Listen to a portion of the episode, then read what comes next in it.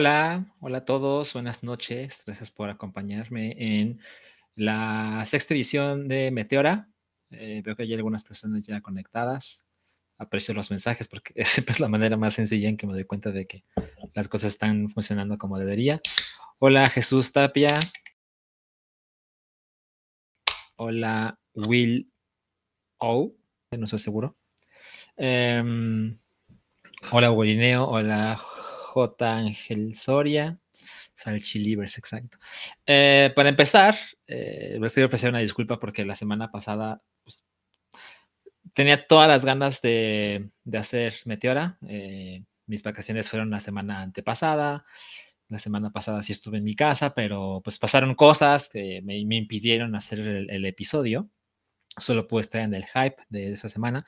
Pero bueno, Meteora volvió. Es el episodio 6 tengo pues toda la intención de que esto suceda cada semana, pero pues de repente, pues ya saben, cosas pasan. Yo estaba seguro de que mis jueves a esta hora era el, como el, el día en que más regularmente estaba disponible, pero de repente han pasado cosas que, que pues me arruinan los planes, pero bueno, hoy se pudo, ¿no?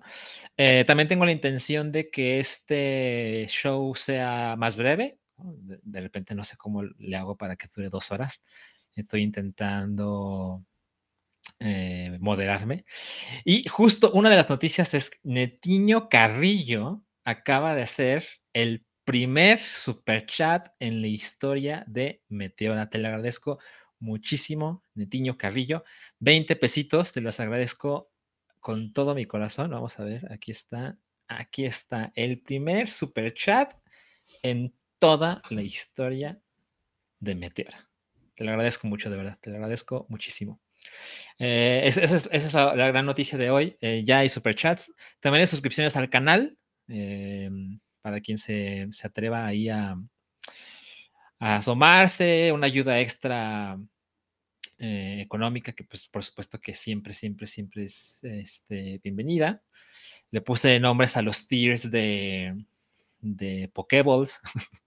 es Pokéball, Great Ball, Ultra Ball y Master Ball. Este, cualquiera que me conozca sabe que no debería sorprenderle que le haya puesto esos nombres. Pero, pero bueno, si están interesados, se los agradezco muchísimo que se suscriban al canal. Em, dice Mapache, Mapache, che, Salchi Bebé, por fin se me hace verte en vivo. Qué chingón estés por aquí. Yo sé que no es una hora fácil. Supongo que estás en México, no es nada fácil, pero te lo agradezco completamente. Eh, dice John Jr., es hora de Meteorix, exactamente, es hora de Meteorix, exacto. Dice D, D, E, dejen su like. Sí, esto también siempre ayuda. Este, las recomendaciones, el like, los comentarios, ya saben, todas esas cosas del algoritmo asqueroso de YouTube y cualquier otra plataforma, ¿no? Eh, dice mm, Huracán Plateado Salchi, te amamos. Tres emojis de risa. no sé por qué, pero bueno, gracias. HXGX, a, mí aún no más sé de lo de la suscripción al canal. Ay, seguramente YouTube aún no lo aprueba.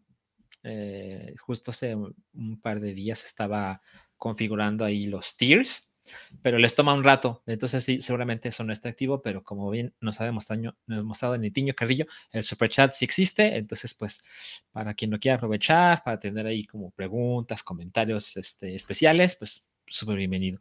Planeo dejar el super chat de Netiño Carrillo, ahí el mayor tiempo que se pueda, porque pues, pues hay, que, hay que celebrar los 20 pesitos, ¿no? Del super chat. Ahora, miren, les juro que quiero ser más razonable con el tiempo, entonces eh, vamos a empezar eh, dice Gurineo que si vi Sonic 2, ya llegaremos a eso. Justo uno de los temas, el tema principal del, día de hoy es que la cantidad de películas de videojuegos últimamente han explotado. Em, y es justo algo que me parece irrelevante conversar. Marisol dice 49 pesitos, que llueve el dinero. No mames, no mames, Marisol, te agradezco muchísimo. Segundo superchat de la historia de Meteora. En serio, de verdad, estoy muy, muy, muy agradecido con esto. Dice Gus Palomo, yo quiero dar super chat, pero no depositan hasta mañana. Es cierto, es cierto. ¿A quién se le ocurre hacer un show de YouTube en jueves prequincena? ¿no? Solo a mí, en fin. Eh, si no se puede, pues no se puede. A ver, vamos con el primero de los temas. Eh, creo que ya tengo un poco más dominado lo de la escaleta. Miren, aquí está, ya aprendido esto. Y si me paso para acá. Exacto, ahí está. Ahí voy avanzando poco a poco. Bueno, el recordatorio de que Meteora está en, en YouTube, o Spotify y Apple Podcast, porque sé que algunas personas de repente dicen, no es que yo no lo puedo ver, yo solo puedo escuchar, viceversa, etc. Bueno, voy a hacer este recordatorio durante un rato más porque pues eh, a algunas personas se les olvida y luego, eh, como es normal, no todo el mundo me sigue en Twitter para saber las, las novedades. Entonces, pues bueno, aprovecho este tiempo para mencionarlo. Y la primera de las noticias es que, a ver, profe Mau dice, mm, ahí va por una Coca-Cola. Muchísimas gracias, profe Mau, 20 pesitos, te lo agradezco muchísimo, muchísimo. Ok, eh, dice, la primera de las noticias es Xbox Game Pass tiene 50% de los suscriptores que PlayStation Plus, lo cual me parece algo pues muy muy interesante de mencionar porque pues todos hemos escuchado en este mismo show cuando ha venido Alan Vélez nos cuenta que pues lo maravilloso que es tener Game Pass, ¿no? Él le saca provecho incluso sin tener la consola, él juega en su PC eh, y por supuesto que es definitivamente el mejor deal de videojuegos eh, hoy y en mucho tiempo, posiblemente ever. Em, pero ni aún así le ha alcanzado para posicionarse como el sistema de suscripción pues más llamativo o mejor dicho más, porque llamativo sí es, con más suscriptores. Entonces me encontré algunos gráficos, miren. Por ejemplo, esos son millones de suscriptores. PlayStation Plus tiene 48 millones de suscriptores.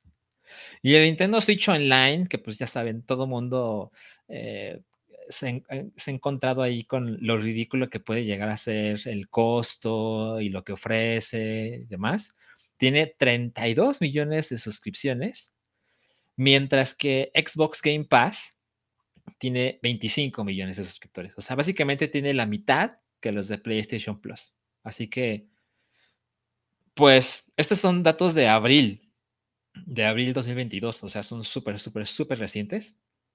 Eh, ahí también, para terminar la gráfica, están los 12 millones de EA Play, que creo que están increíble. 12 millones son muchísimos. Es un, es un sistema de suscripción que ha sido bastante discreto, ¿no? Con frecuencia, pues siento que no recibe mucha, mucha prensa, pero pues hay gente que le está sacando bastante provecho a esto.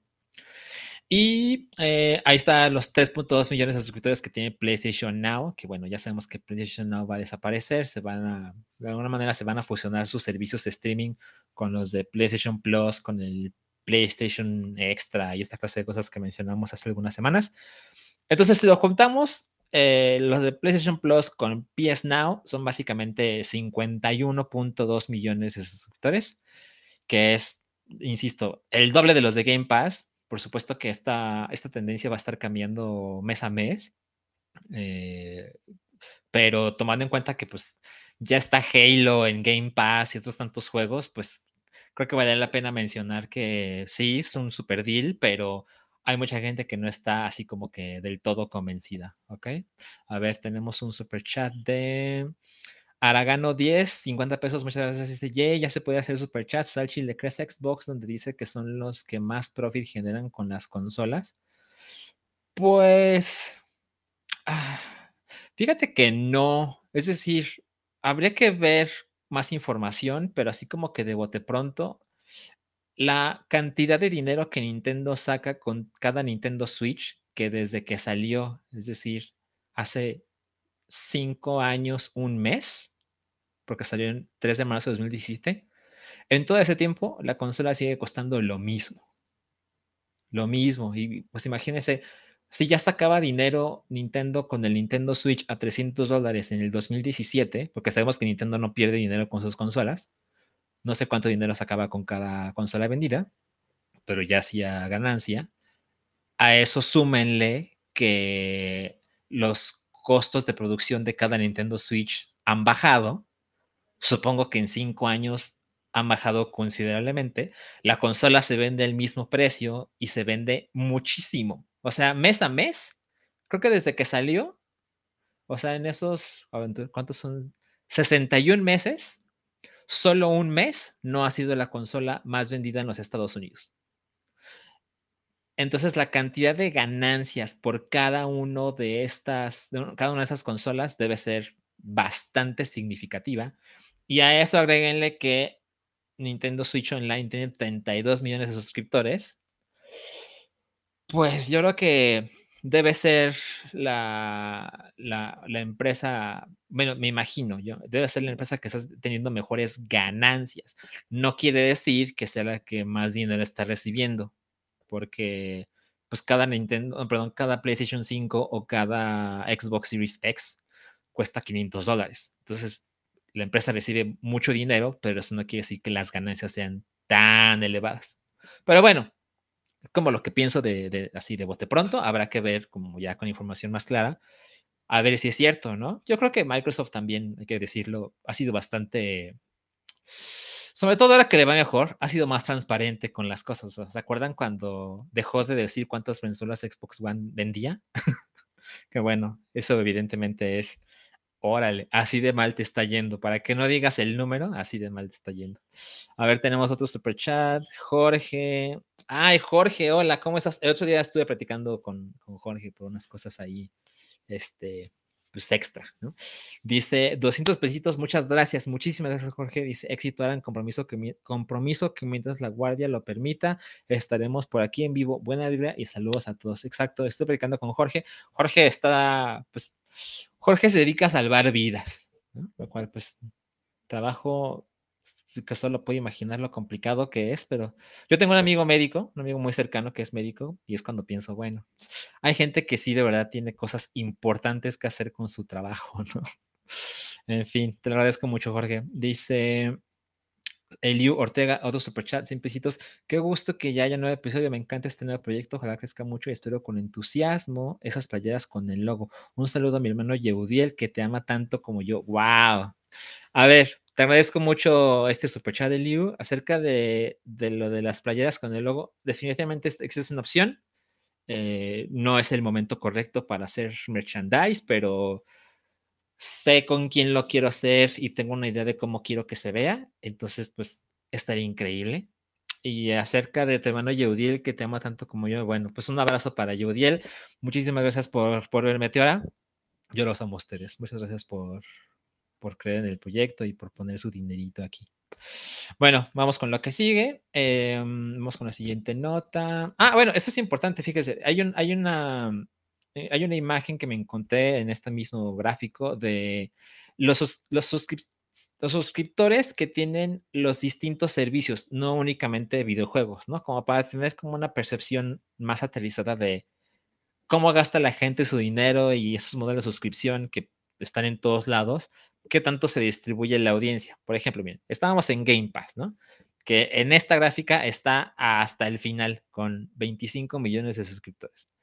Paramount Plus, que en mi internet, en mi esfera pues, electrónica, está bastante ignorado, ¿no? Como que a nadie le importa. Tiene 33 millones de suscriptores, podemos decir. Luego tiene Hulu, 45 millones. PlayStation Plus, que ya lo mencionamos. Aquí por alguna razón decidieron omitir a Nintendo Switch Online. Bueno, pero está ahí pegadito a Paramount Plus porque tiene 32 millones. Luego está YouTube Premium, que son 50 millones de suscriptores, eh, que yo creo que supongo que YouTube esperaría que fueran muchos más, tomando en cuenta la cantidad de gente que usa YouTube diario. Luego está Apple Music, 60 millones, HBO Max, 70 millones, y luego hay una gran diferencia con una cosa que se llama iQuigi, que francamente no sé qué es, a lo mejor en el chat sí sabe qué es. Y luego está Tencent Video, ya saben, los chinos. Este, Miren quién está aquí. Dice: Hola, soy Alan, soy Alan Verde. No puedo creer que el PS Plus tenga más suscriptores que Game Pass. Exacto. Exactamente, exactamente. Y miren, Alan Verde ya está espoderando lo que va a pasar, pero bueno, se los pongo aquí de una vez. Estoy como a 60 de los 100 followers para regalar el Game Boy en su página de Instagram que se llama Retroamor MX. Saludos. Sí, justo es una de las cosas que les quiero mencionar. Eh, al ratito les doy más información, pero solo estamos a 60 sus, followers en la página de Instagram de Letromor MX para que alguien se lleve un Game Boy tuneado. ¿Ok? Gracias por estar aquí, Alan. Luego, para seguir con la gráfica, Disney Plus, que en muy poco tiempo tiene prácticamente 130 millones de suscriptores. Prime Video 175, que pues ya sabemos cómo es Prime Video, que es esta banda de... Ah, pues quiero Amazon, quiero Amazon Prime y ah, trae películas, ¿no? Qué chingón. Muy pegadito a Spotify y pues Netflix 214 millones. Esto hay que quitarle los 200 mil suscriptores que dijeron que perdieron en los Estados Unidos. Y supuestamente ellos están anticipando que van a perder otros 2 millones para el siguiente, el siguiente Q, el Q2 del año. A ver si es cierto, porque yo creo que pues a lo mejor, o sea, no creo que sean menos, pero creo que sí pueden ser más de 2 millones de suscriptores. A ver qué pasa con eso. Entonces, para que nos demos cuenta de sí, eh, Game Pass popular, no tan popular como, como PS Plus, pero PS Plus incluso termina en el ridículo cuando se trata de competir con servicios que le llegan a muchas más personas, ¿no? A ver, tenemos otro super chat, te lo agradezco muchísimo. Horacio Mejía, 49 pesitos. ¿Qué opinas del Playdate? ¿Te lo comprarías? Saludos. Ok, esa es la historia.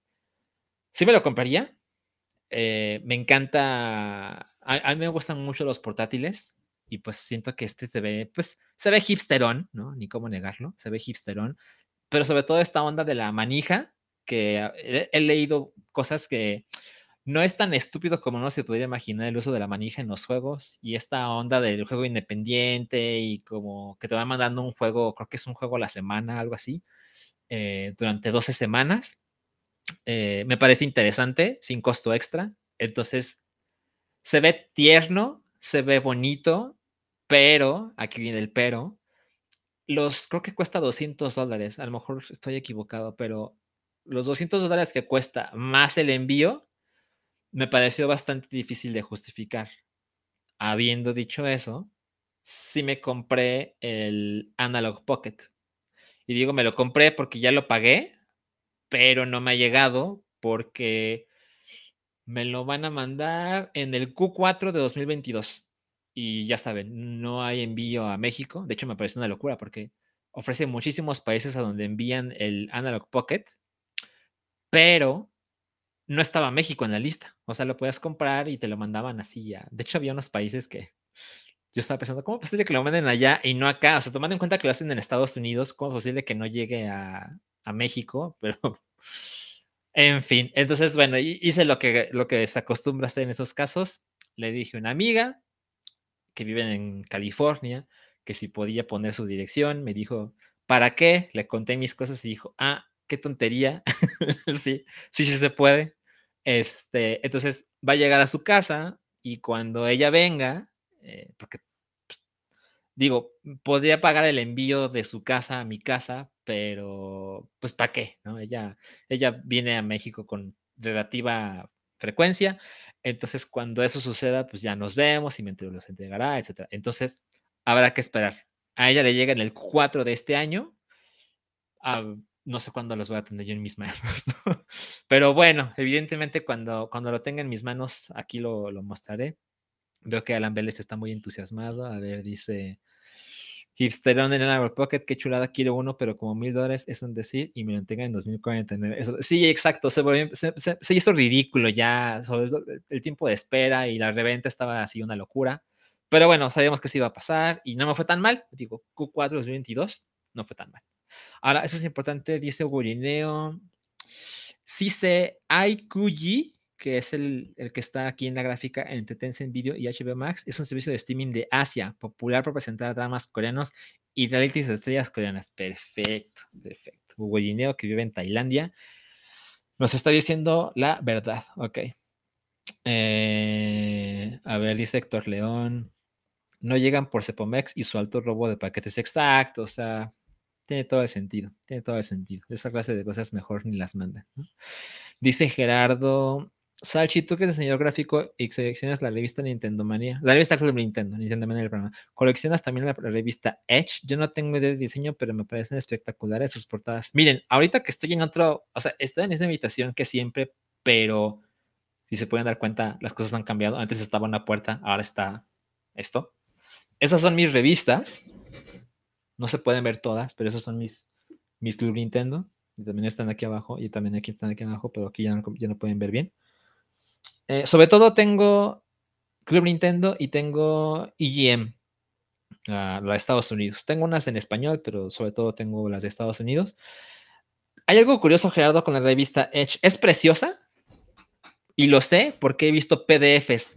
Esto les puede parecer sorprendente, pero jamás he visto una física así frente a mis ojos. Entonces, eh, de hecho, me sorprendía. Una vez me dijo Densho que, que Lanchas la compraba. Y yo le dije, pues, ¿dónde la compra? Y me dijo, pues en el Sanborns. Y yo voy al Sanborns, o sea, en ese entonces yo iba al Sanborns así cada semana a comprar revistas. Nunca la vi, nunca la vi. Eh, si me la hubiera encontrado, seguro hubiera comprado varios números, porque si es una revista preciosa. Es una revista muy mamona. Eh, y me refiero a sus calificaciones y su manera de comunicar, pero, pero sí, por supuesto que hubiera tenido, digo, ahora que lo mencionas, me podría meter a buscar algunas revistas así en Mercado Libre y cosas así, porque yo soy de esos, yo soy de los que se compran revistas viejas que a nadie le importa, ya saben, la basura de unos es el tesoro de otros, pero bueno, este, nunca la he visto en mis manos. Ok, dice Alan Vélez, cuando lo tengas, me invitas, por supuesto, por supuesto que te presto el Analog Pocket y ahí, pero vamos a ver qué se puede hacer. Dice JJ Medina, superchat de 20 pesos, muchas gracias, mucho éxito, Salchi, excelente podcast, atentamente, Le Panqué, Le Panqué de la legendaria escaleta de Token, muchas gracias, Le Panqué. Jerome, Jerome Sameri, 20 pesitos, muchas gracias, no la mandan a México por pedos con la aduana, sí, tienes, razón, deben ser esa clase de cosas. En fin, ¿qué les digo? Así nos tocó vivir. Eh, a ver, este dice Urineo Edge, yo ya yo la veía en los amos de revistas de bolsita. Pues qué raro. Jamás la vi. Mala suerte, supongo. Ok, bueno, vámonos con la siguiente nota.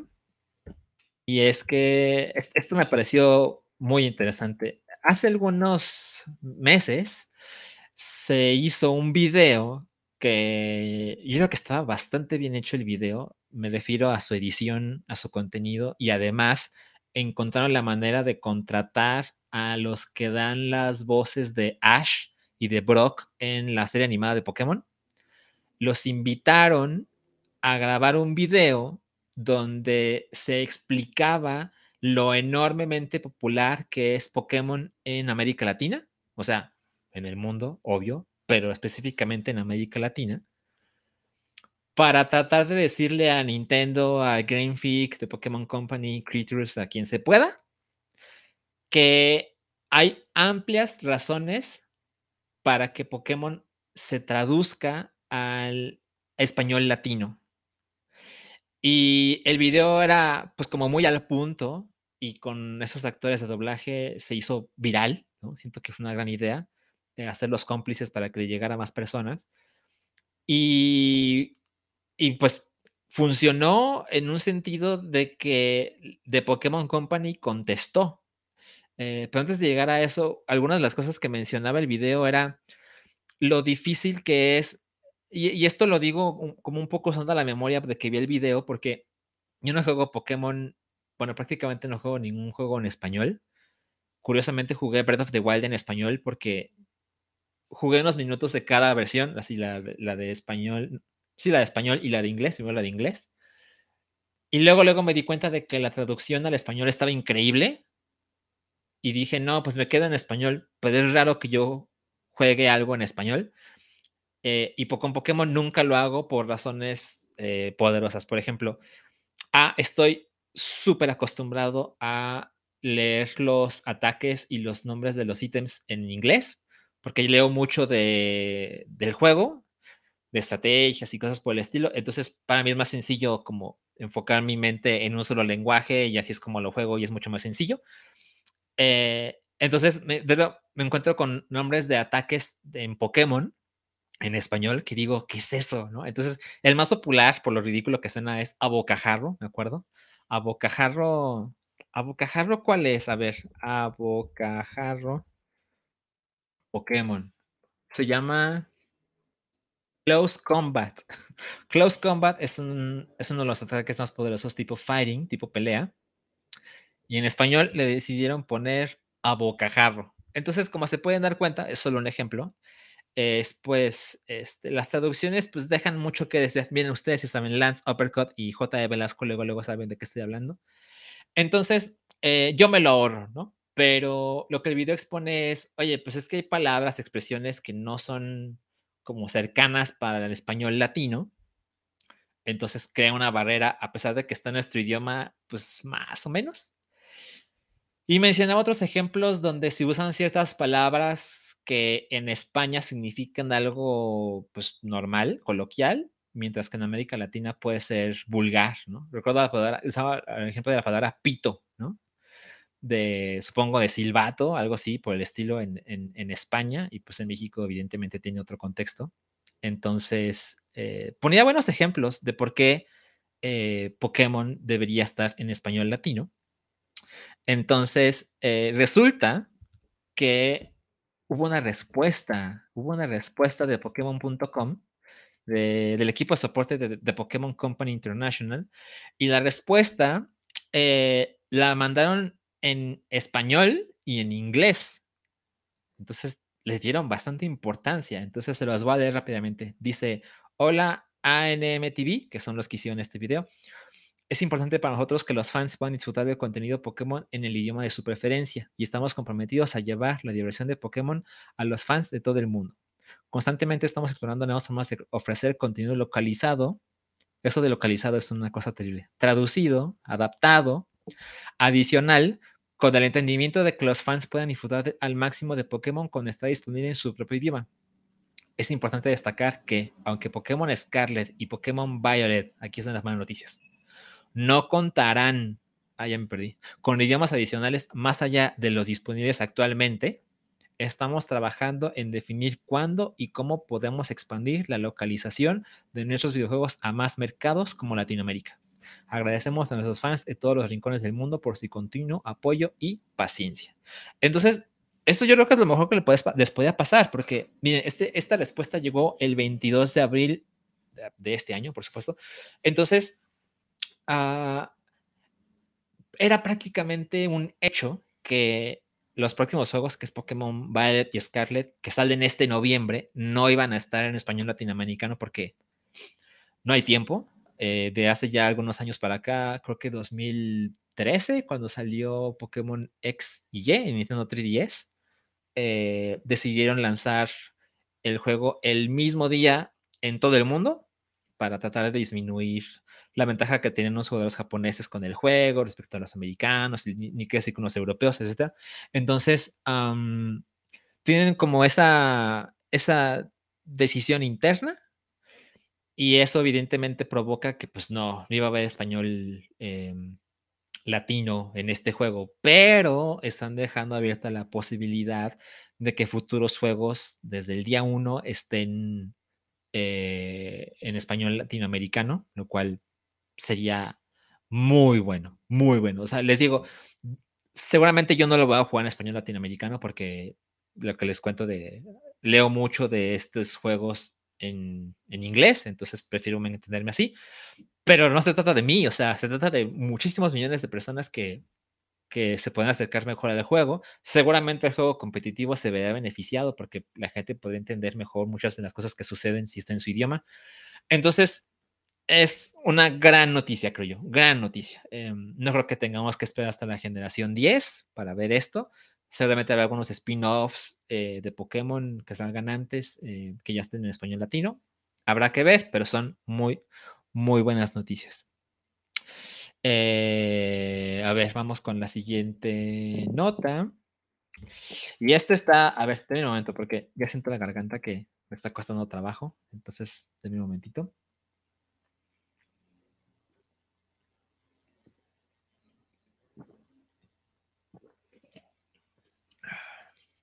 Ok, puedo continuar. la siguiente nota que llamó muchísimo atención fue que aparentemente Ubisoft se está preparando para, para venderse, para vender la empresa. Y cuando siento que cualquier persona que esté un poquito informada de esta industria es una noticia que diríamos, me sorprende que no ha pasado ya, ¿no? Em, y lo que, lo que se ha mencionado aquí es que, pues en estos meses que ha habido tantas ventas de empresas grandes, eh, lo que pasó, por supuesto, con, bueno, lo de Activision Blizzard con, con Microsoft es por, mucho lo más grande. Pero también está cuando Sony compró Bungie, que pues es, es, es gran cosa. Em, son como los, los, más grandes que me vienen ahorita a la mente. Eh, pues lo que pasa con Ubisoft es que pues es una empresa que tiene, ustedes saben los problemas que tiene Ubisoft, que tiene pues muchas inconsistencias en sus proyectos, la gente de repente renuncia masivamente a la empresa porque se ha visto involucrada, como pasó con, con, Activision Blizzard, en escándalos de acoso sexual, cosas por el estilo, em, que definitivamente pues le han puesto ahí como una otro, otro gran defecto a la empresa. Se les acusa de ser repetitivos, se les acusa de tener pocas ideas. Em, entonces, básicamente el valor de sus acciones se ha visto perjudicado. Claramente no vale lo mismo que hace cinco años. Entonces, juntamos esa historia del dinero, junto con, con, con, lo que pasa entre otras grandes empresas con mucho más dinero que están comprando a, empresas del calibre de Ubisoft o más grande. No nos debería sorprender que esta noticia de repente empezó a cobrar importancia, ¿no?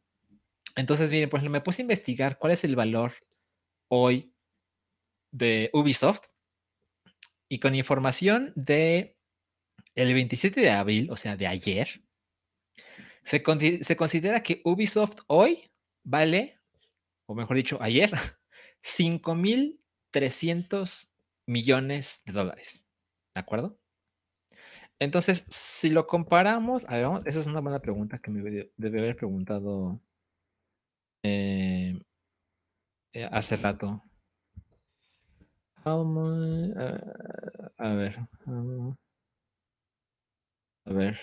Gaming Companies Value. Hacer una comparativa de cuánto valen otras empresas, ¿no? Ah, mira, ya lo encontré. Fue muy rápido. Por ejemplo, a ver, Ubisoft en esta lista se llama, la lista es de companiesmarketcap.com y es el top, ah, top 76. ok.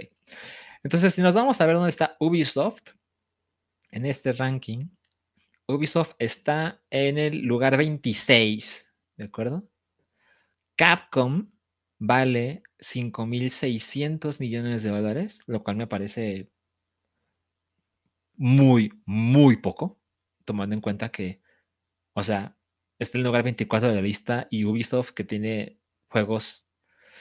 O sea, últimamente Capcom está en un, en un gran renacimiento, tiene muchas franquicias que venden muchas copias, entonces me parece curioso que la diferencia del valor sea tan reducida. Está, por ejemplo, Tech 2 vale 14 mil millones de dólares. Bandai Namco vale prácticamente 15 mil millones de dólares. EA vale 36 mil millones de dólares. Nintendo vale 55 mil millones de dólares. Y luego ya nos vamos a, a pues, al top 5, ¿no? Es Activision Blizzard que vale 60, NetEase que vale 61. Y luego hay una diferencia dramática. Sony vale 108 mil millones de dólares. Tencent, los chinos, 415 mil millones de dólares. Y luego Microsoft, que vale 2.1 trillones de dólares. Entonces, la diferencia en ese top 5 es radical. Creo que vale la pena mencionar que Nintendo tiene 2.600 empleados nada más. Curioso, ¿no? Curioso que pueda haber tanto dinero en una empresa que tiene tan poca gente. Bueno, entonces, eh, eso es lo que pasa con Ubisoft. Entonces, ahorita se ha filtrado información donde, y de hecho Ubisoft pues, lo ha, lo ha este, confirmado, ellos están en pláticas con algunas otras empresas que se encargan de evaluar a empresas que están preparándose para ser vendidas, lo cual pues Ubisoft pues ha sido transparente en ese sentido de, bueno, si llega una oferta interesante, pues lo platicamos, ¿no? Pero creo que lo interesante sería quién podría comprar Ubisoft. Entonces, pues evidentemente podemos pensar que Microsoft podría comprarlo. O sea, ¿por qué no? Eh, también Tencent podría comprar Ubisoft, me parece también razonable. Pero ayer estaba viendo un artículo que me pareció relevante y dije, mm, podría ser, tomando en cuenta lo que ha pasado con Netflix en estos días, eh, para quien no lo sepa, pues ha perdido suscriptores de una manera, pues para empezar es la primera vez que muestran en, un reporte trimestral que han perdido suscriptores en toda su historia, en más de 10 años. Entonces es curioso. Eh, y luego dijeron que anticipan perder 2 millones de suscriptores en el siguiente Q de 2022. Entonces las cosas no están caminando bien. Y claramente Ubisoft, no, perdón, Netflix ha puesto mucho de su esfuerzo en hacer juegos que distribuye si tienes la app en tu teléfono. Entonces, las cosas se han movido y considero que una manera de mantener felices a los inversionistas de Netflix es diversificar. Entonces, podría ser que Netflix compre Ubisoft. Es decir, creo que podían, si compraran esta, esta empresa, tendrían una enorme cantidad de IPs que puedan convertir en películas, series de televisión, series de animación, así como juegos extra, es decir, juegos como Assassin's Creed, como Far Cry, etc. Y además, juegos de sus propiedades intelectuales de Netflix, hechos por un equipo que pues ha demostrado una y otra vez que pues, digo, con sus deficiencias y demás, pero constantemente presentan juegos de muchos niveles, de AAA a juegos con la, esa vibra indie, ¿no? Que, que creo que le habla muy bien de la empresa. Entonces, Netflix, lo, busqué, vale 90 mil millones de dólares. Y les repito, según esta información, Ubisoft vale 5 Así que creo que vale la pena imaginar qué pasaría si Netflix compra Ubisoft, ¿no? Yo creo que hay razones para pensar que tal cosa podría suceder. A ver, tenemos otro super chat, te lo agradezco muchísimo. Héctor León dice 129 pesos, muchas gracias. Un salchiminuto para que expliques por qué odias los combates de Pokémon Go. Mucho éxito, Salchi. Ok, me encanta un salchiminuto en Meteora, perfecto. Ah, ok, los, los, los, combates de Pokémon Go tienen varios defectos, sobre todo veniendo de alguien como yo que le ha entrado al competitivo de los videojuegos, que es brutalmente más complejo. Lo que sucede es que los, juegos, los, combates de Pokémon Go con frecuencia ah, hay glitches, o sea, hay desconexiones. Y si no hay desconexiones, hay un delay, hay un retraso entre ambos jugadores que pues, se vuelve tramposo, ¿no? con enorme frecuencia sientes que ganas incluso o pierdes sin que se deba a tu estrategia, a tu talento, a tu lo que sea, sino que es una cosa random ahí que sucedió. Eh, y bueno, la estrategia en Pokémon Go es bastante más reducida. Los Pokémon tienen ataques, tienen muchos menos ataques, tienen máximo dos ataques por, por personaje. Conseguirlos puede ser una, una chinga, una hueva. Eh, a mí, francamente, no me entusiasma mucho tener múltiples movimientos en un mismo Pokémon porque siento que es demasiado esfuerzo para, pues, ¿para qué? ¿no? Para mí, la verdad es que Pokémon Go es un álbum, un álbum de estampitas, así con los monitos que le das vuelta y vas por ellos. En lugar de la papelería comprar el sobre, ver qué te salió, es ir al parque, ver qué te salió, ¿no? Y juntar el álbum. Así es como yo veo Pokémon Go. Que me le ha pasado increíble, no me malinterpreten. Y otra cosa es que viniendo de, creo que si Alan Vélez sigue por ahí, este, yo creo que él estará de acuerdo conmigo. Lo de los, los tipos, la tabla de tipos de ventajas, resistencias, inmunidades, básicamente lo destruyeron en Pokémon Go con la intención de hacerlo mucho más sencillo, lo cual absolutamente entiendo, pero a mí no me hace feliz. O sea, esta idea de que puedes hacer ataques tipo ground, en, tipo tierra en Pokémon voladores, ¿qué es esto? O sea, ¿qué tontería es esta? ¿No? O sea, ¿por qué, por qué llegarían a esos, extremos? Entonces, no, no, no, esas cosas no son, no son para mí, pero hay tanta gente que, que, es feliz con Pokémon Go y se acabó, que pues entiendo que no les vas a enseñar las ventajas y desventajas de los 18 tipos uno contra otro, ¿no? Entonces, es una cosa de, de fan de vieja escuela, no, no me hagan demasiado caso. Pero bueno, gracias por tu, por tu super chat, Héctor León. A ver, vamos a la siguiente nota. Eso, esto fue, fue, dio bastante que ver. Estoy muy contento porque llevamos aquí 40 minutos y siento que estamos avanzando un buen ritmo. He dejado de perder el tiempo. Bueno, esto pasó ya hace algunos días. Se adelantó el estreno de lanzamiento de Xenoblade Chronicles 3, lo cual, pues, llamó la atención porque lo más usual es que los juegos se retrasen, no que se adelanten. Y eso es lo que sucedió con Xenoblade Chronicles 3. Y eso va de la mano con que se anunció la fecha de estreno de Splatoon 3, otro juego que es la tercera parte de una franquicia. Splatoon 3 será lanzado el 9 de septiembre. Entonces, eh, básicamente se puede uno imaginar que las fechas de lanzamiento se invirtieron, porque se había dicho que Splatoon 3 iba a ser lanzado en, en, en verano pero cuando se dice verano, uno se imagina que va a pasar como en junio, mejor dicho, julio, agosto, puede ser. Em, entonces, este, lo mandaron hasta septiembre, eh, que sigue siendo verano, pero, pero bueno, no es como lo que uno se refiere cuando dice verano. Eh, pero si volvemos un poquito con lo que pasó con Seven Chronicles 3, originalmente se iba a lanzar en septiembre de 2022 y ahora les digo que va a ser en julio 29. Entonces uno se puede imaginar que uno tomó el lugar del otro, pero siento que las cosas son más complejas que eso y es que hagamos un poquito de memoria. O sea, ahorita más, más adelante vamos a hablar de un retraso que haya pasado con Nintendo, no de un juego, pero de otra cosa. Pero eh, tomando en cuenta que este año, o mejor dicho, este abril se iba a lanzar Advance Wars 1 y 2, el remake para Nintendo Switch, eso iba a ser en abril y no es nada sencillo asignarle otro día de lanzamiento así nada más, porque toda la campaña de marketing que lleva un lanzamiento, las publicaciones de redes sociales, posiblemente este, boletines de prensa, eh, mandar los juegos para, para preview o para ya evaluación, pues es una logística que toma bastante tiempo y si lo haces mal, pues prácticamente lanzas el juego al matadero, ¿no? A que nadie se dé cuenta.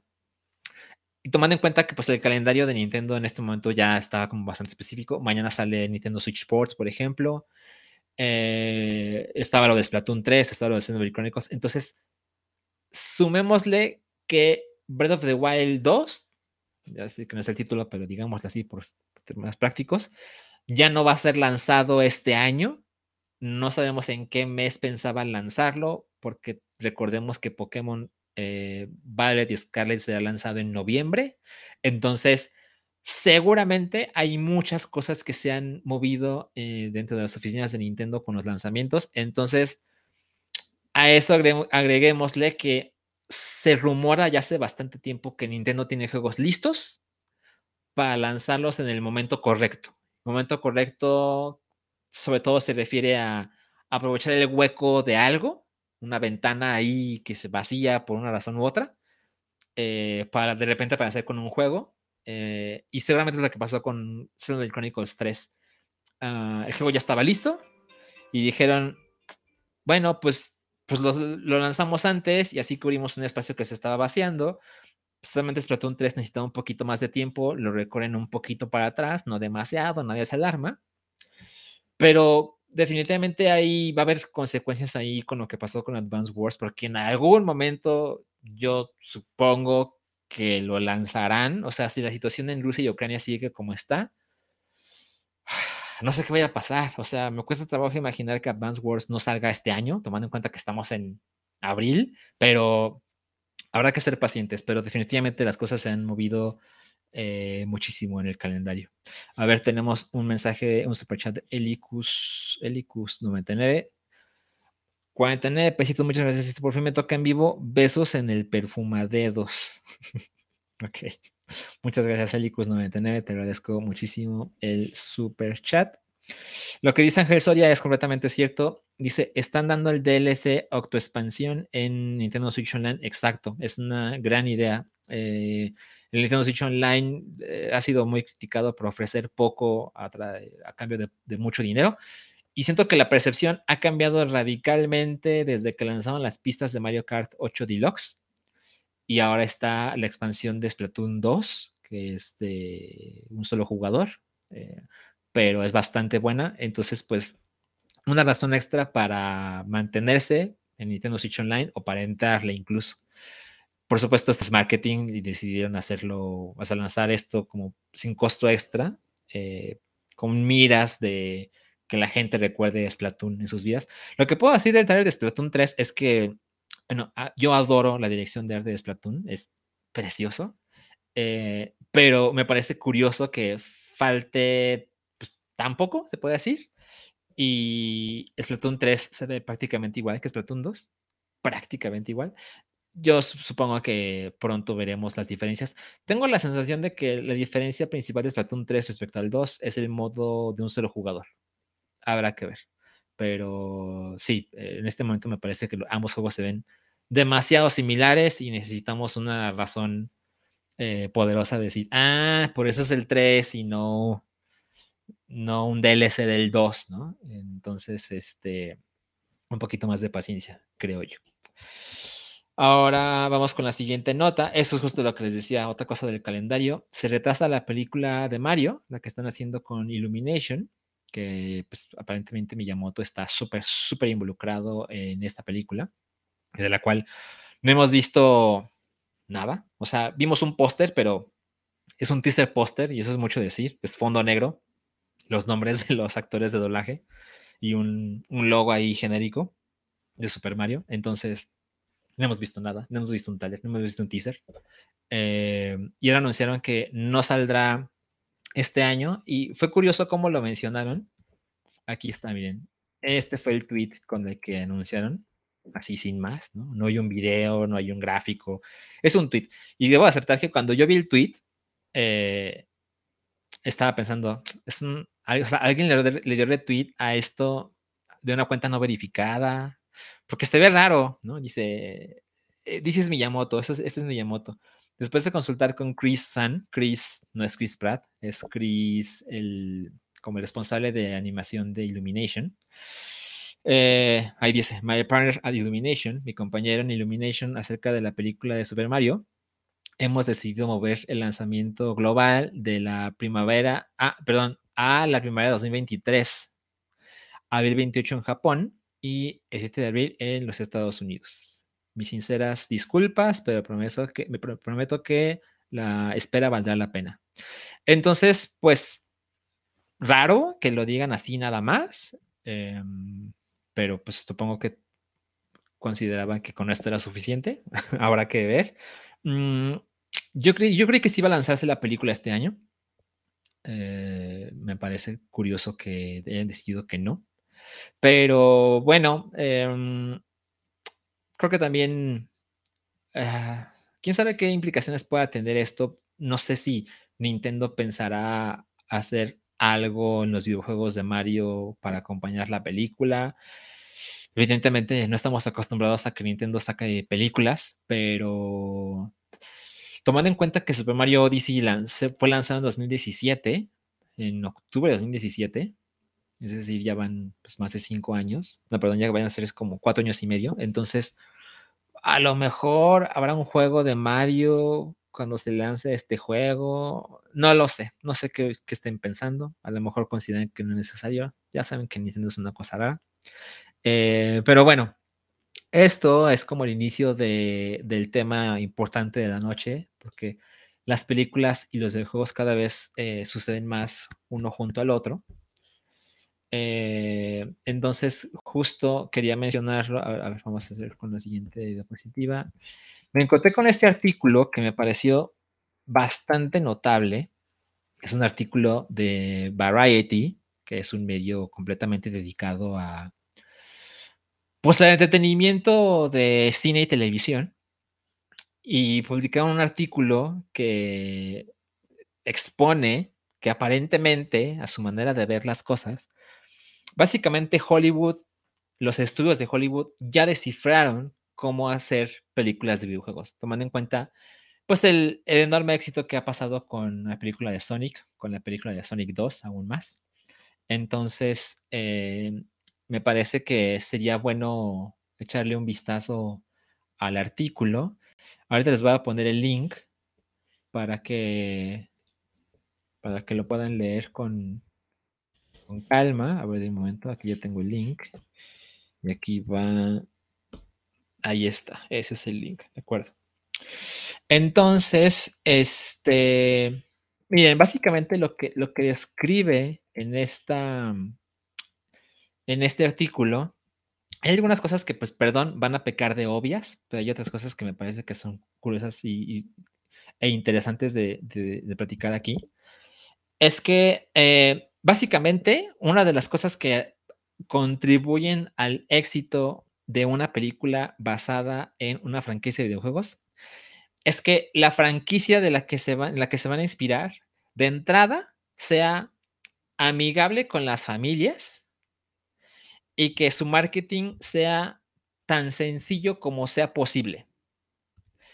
Eh, esto al punto incluso de llegar a una adaptación que poco o nada tenga que ver con lo que sucede en los juegos. O sea, Sonic, los juegos son bastante diferentes a lo que sucede en la película, pero la película, por supuesto, mantiene muchísima de la esencia del personaje, la velocidad, la apariencia, eh, pero básicamente ahí se acaban las similitudes. Ni siquiera sucede en el mismo mundo, por ejemplo, o sea, Sonic sucede en el mundo humano, ¿no? Ahí está el villano de los juegos, pero se comporta diferente, pero tiene ahí este guiño de, ah, claro, sé de dónde viene, no es la misma cosa, pero tampoco me ofende, ¿no? Entonces, básicamente lo que expone aquí Variety es hacer un juego tal cual como sucede en los juegos en una película, no, no, no, no, no, no. Y además hace énfasis en la mejor cosa que puedes adaptar es un juego que sea amigable con las familias, que ya saben, hacer juegos, o mejor dicho, hacer películas amigables para una familia es, seguramente la gente que vaya a verla no va a ir sola, van a ir los hijos, van a ir los hijos y la esposa, los hijos y el esposo, esta clase de combinaciones ahí, los primos, los tíos, eh, es como una mejor manera de vender muchos más boletos que una película de, ah, sí, el juego, pero en película, ¿no? Ahora, la siguiente cosa que menciona que es eh, importante para el éxito de una, de una franquicia es, y les digo que aquí es donde pues, peca de hoyo, eh, la importancia de eh, el star power de una celebridad que interprete el protagonista de esta historia, ¿no? Entonces, por ejemplo, lo que pasó con Uncharted, Uncharted es este juego de Sony, que Sony también hizo película, venía de, cuando se estaba acabando el hype de lo que pasaba con Tom Holland y Spider-Man, en ese momento salió eh, Uncharted con Tom Holland. Entonces la gente está familiarizada. Habrá gente que conozca el juego, sí, pero de nuevo, recuerden lo que vimos de los, los, eh, los sistemas de suscripciones. La cantidad de gente que se suscribe a los juegos contra la cantidad de gente que se suscribe a las películas. O sea, el público de las películas es muy grande. O sea, está esta comparativa de sí, los juegos hacen más dinero que las películas. Sí, exacto, exacto. También eso es real. Pero en una conversación tradicional donde hay una gran diversidad de personas, es más fácil conectar a través de quién vio tal película en lugar de quién vio tal juego. Entonces, si pones, les repito, eso es obvio, pero si pones a alguien, un actor, una actriz que mucha gente conoce, tu película medio basada en un juego familiar tiene altísimas posibilidades de funcionar. Y por ejemplo, menciona lo que pasó con eh, por ejemplo, lo que pasó con, con, la película de Rampage, que es la clase de franquicias que dices, ¿por qué alguien haría una película de Rampage? Disclaimer, yo no vi Rampage la película, ¿ok? Pero si cumple con esta idea de, bueno, es una película basada en un juego que pues tiene una onda familiar, ¿no? No es una trama demasiado compleja. Y la adaptas más o menos basada en el juego junto con un actor que todo el mundo conoce, que en este caso fue Dwayne Johnson, las posibilidades de tener éxito aumentan dramáticamente. Entonces, vean, por ejemplo, vean esta imagen. Ay, no, ya me trabé. No, esperen, ya. Ay, ay, ay, puede ser. ya me trabé con. Ah, aquí está, ya me acordé. Aquí está, exactamente.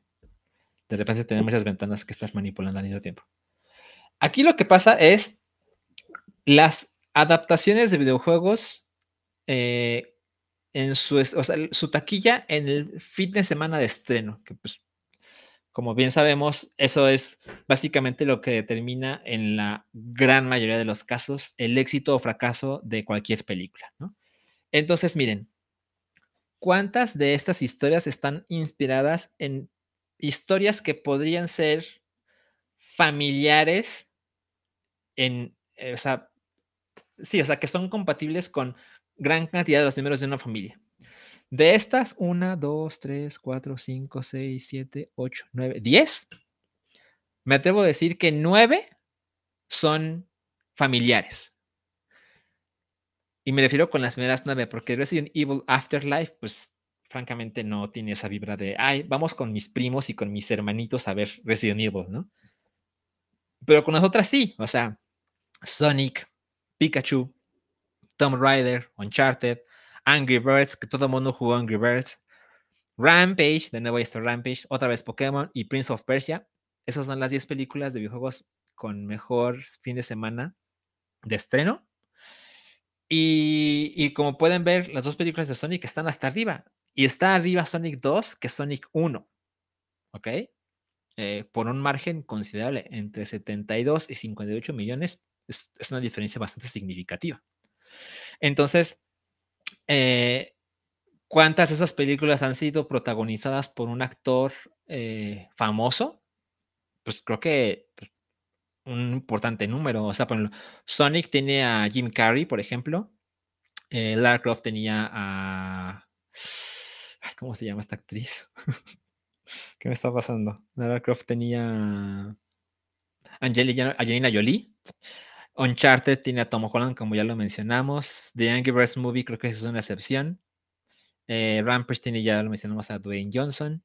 Y bueno, Pokémon, en este caso de The First Movie del 99, pues es otra cosa, ¿no? Es una cosa de animación, pero bueno, en el 99 Pokémon era, ya saben, ¿no? Era una locura total, ¿no?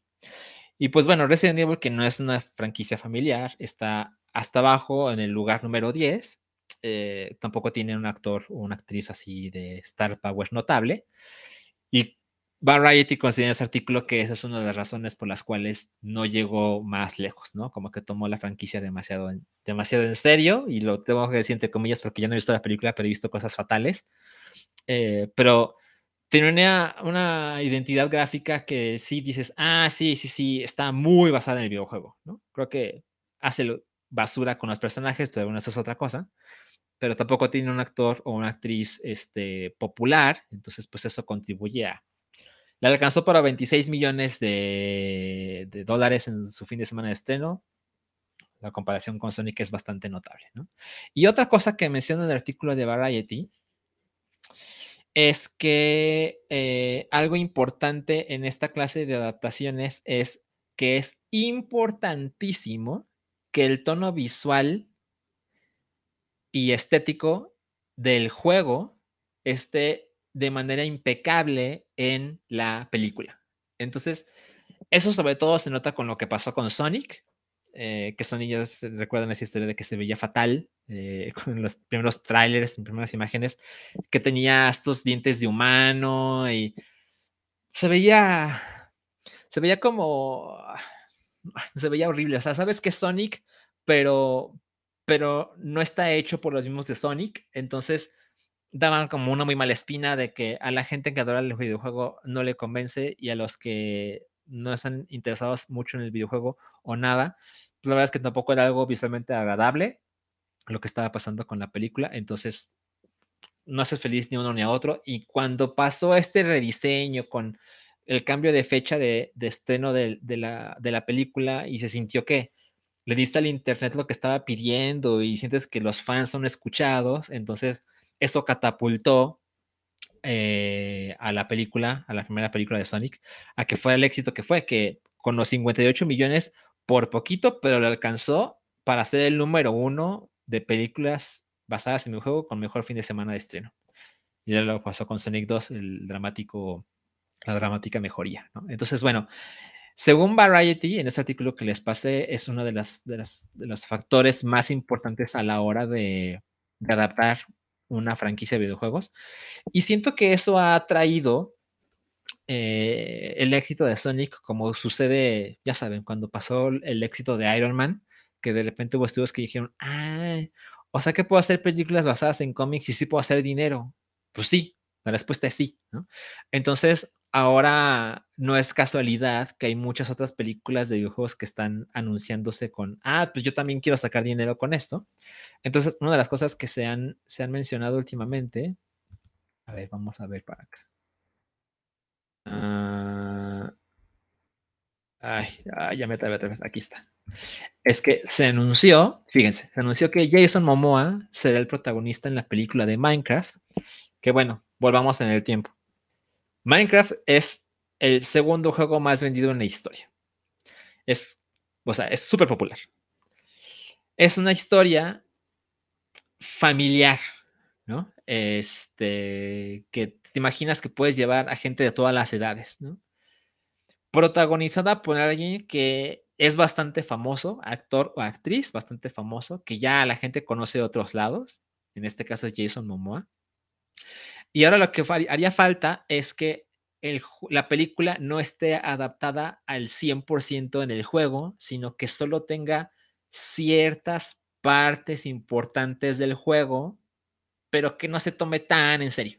Entonces, yo creo que ese es el elemento que falta. Falta mucho para saberlo porque la película apenas fue anunciada. Entonces, denle unos dos, tres años para ver un trailer o algo que nos dé una mejor idea de qué va a pasar en la película pero seguramente tomando en cuenta que estas películas pues se hacen pues, en un laboratorio, así ya sabes, participan este, 700 personas, mercadólogos y toda la gente que se les ocurra con gráficas y con KPIs y con PDFs para tomar una decisión, estoy seguro de que van a tomar la ruta de sí es como Minecraft, pero no es Minecraft, ¿no? Entonces no me sorprendería que suceda en el mundo real y que el personaje pueda armar con algunos poderes ahí difícil de justificar, pero que visualmente es saber chingón y luego sale Jason Momoa, que le gusta a hombres y a mujeres. Entonces, yo creo que esta, esta película puede ser un gran éxito, gran éxito. Si te mandas en cuenta que pues, Sonic,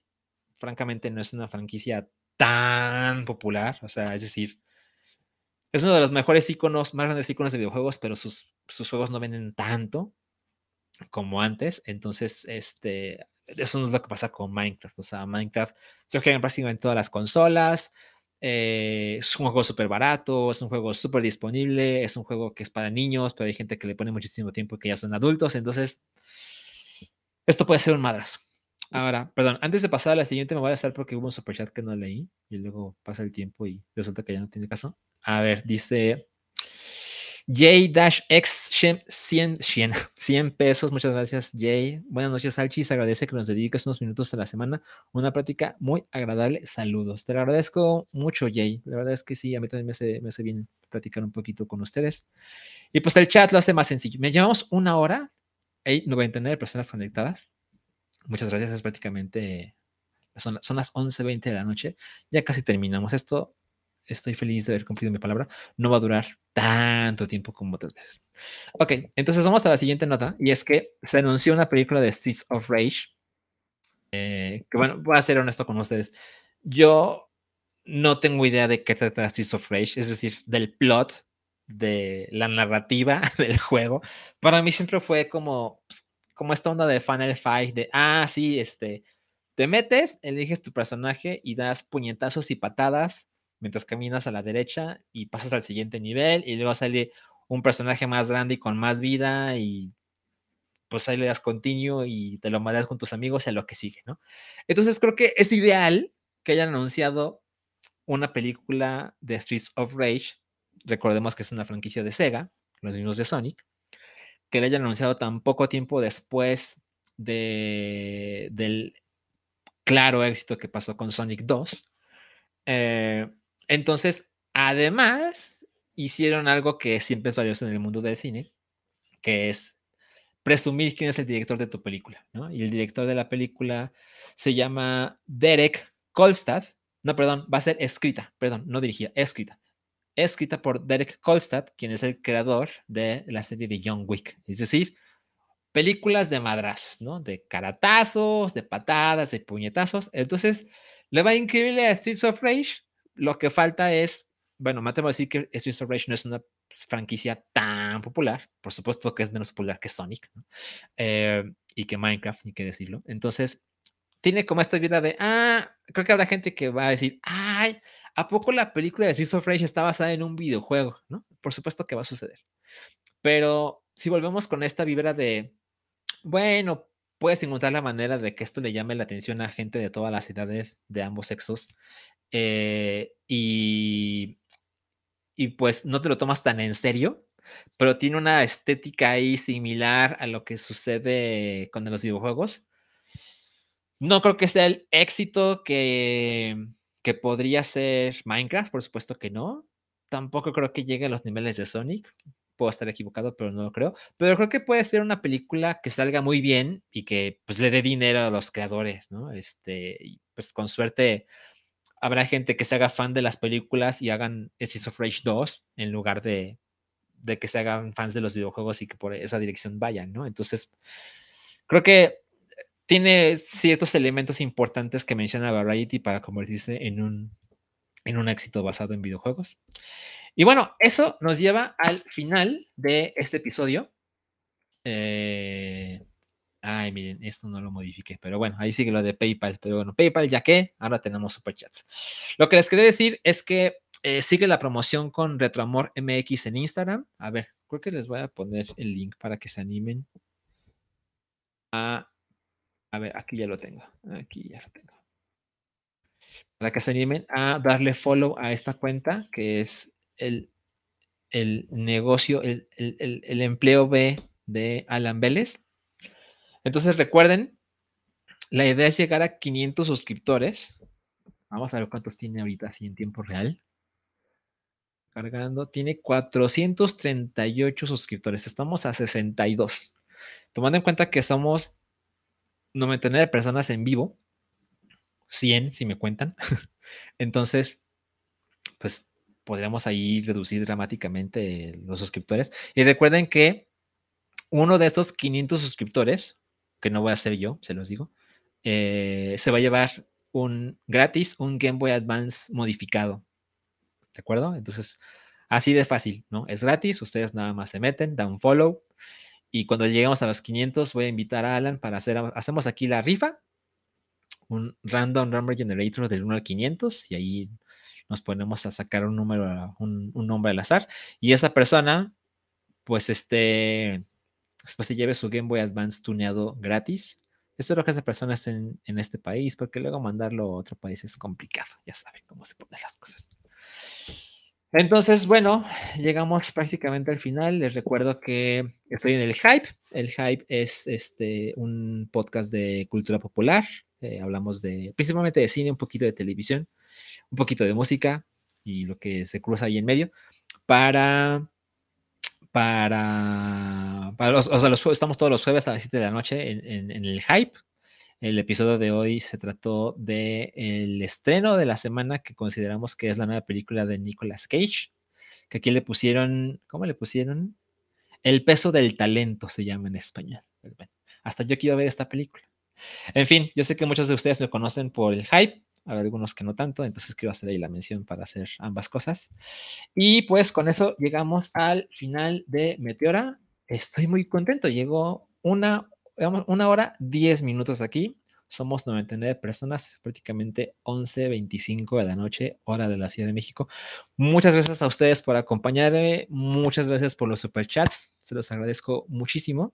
Ojalá, ojalá nos vemos aquí cada semana. Y pues yo les aviso cuando estén en las suscripciones del canal para quien quiera participar de ese modo, pues se lo agradeceré muchísimo. En fin, gracias a todos. Eh, señor Frenzy, gracias por tus mensajes. Mapacheche, gracias por estar aquí.